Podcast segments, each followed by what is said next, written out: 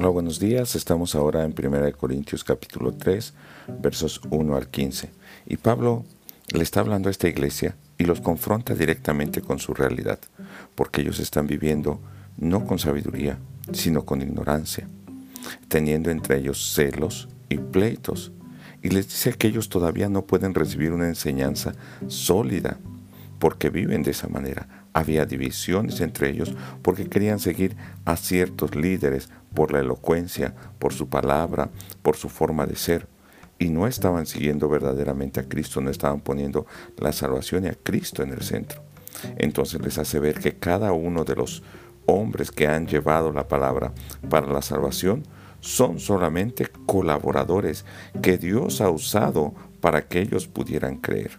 Estos colaboradores deben de tener cuidado también qué enseñan para que esa obra esté firme, para que la salvación llegue a ellos y aún ellos recibirán también recompensa de Dios.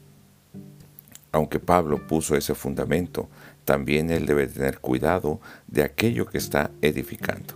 Ahora, finalmente, esa obra va a ser probada por el fuego.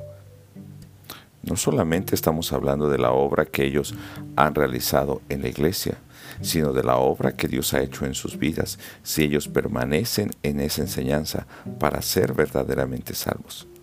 Yo te invitaría a ver si en nuestra vida, en nuestra iglesia, no hay todavía esas manifestaciones de falta de madurez, niños como le llama Pablo, porque somos inmaduros, porque somos inexpertos, falta de sabiduría, porque se está mostrando la carnalidad y nos estamos dividiendo siguiendo líderes, personas o enseñanzas que no tienen en el centro a Jesucristo. Hoy es momento también para que nos pongamos en la brecha y veamos que nosotros solamente somos instrumentos en las manos de Dios para que otros crean. Y la gloria solamente es para el Señor, no para nosotros. Cuidemos pues de llevar ese Evangelio correctamente, verdaderamente basado en la palabra de Dios. Yo te invito a que sigas meditando y nos escuchamos en el siguiente pasaje. Bendiciones.